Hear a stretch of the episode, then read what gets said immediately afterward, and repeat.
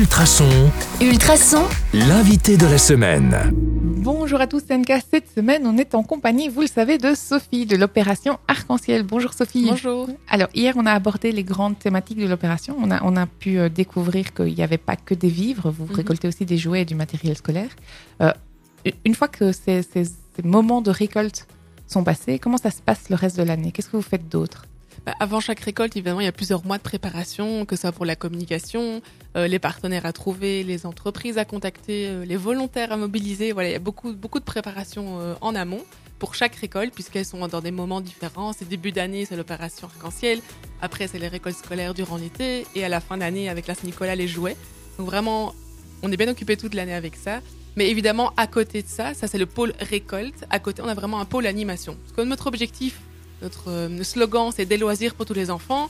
On va pas que récolter des choses pour aider les associations, mais nous-mêmes, on fait des animations et des formations.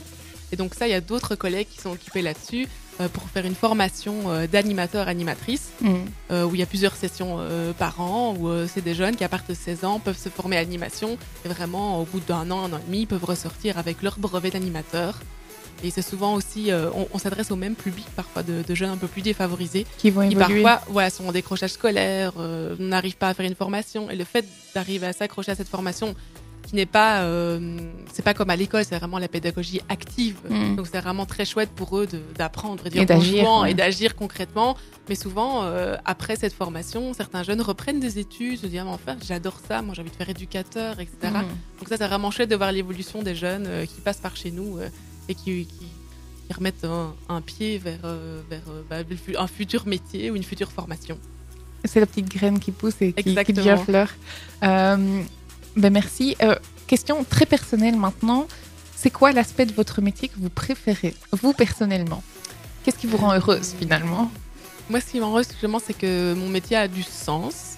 Euh, même si au quotidien, je ne suis pas toujours à la rencontre des bénéficiaires, etc. Mais quand on fait aussi des journées d'animation, des séjours, des choses comme ça, et qu'on vraiment rencontrer les jeunes, finalement, qu'on aide au quotidien, qui on propose ces animations ou ces récoltes, et voilà, on sait euh, qu'on a un petit peu euh, égayé envie de leur quotidien. hein.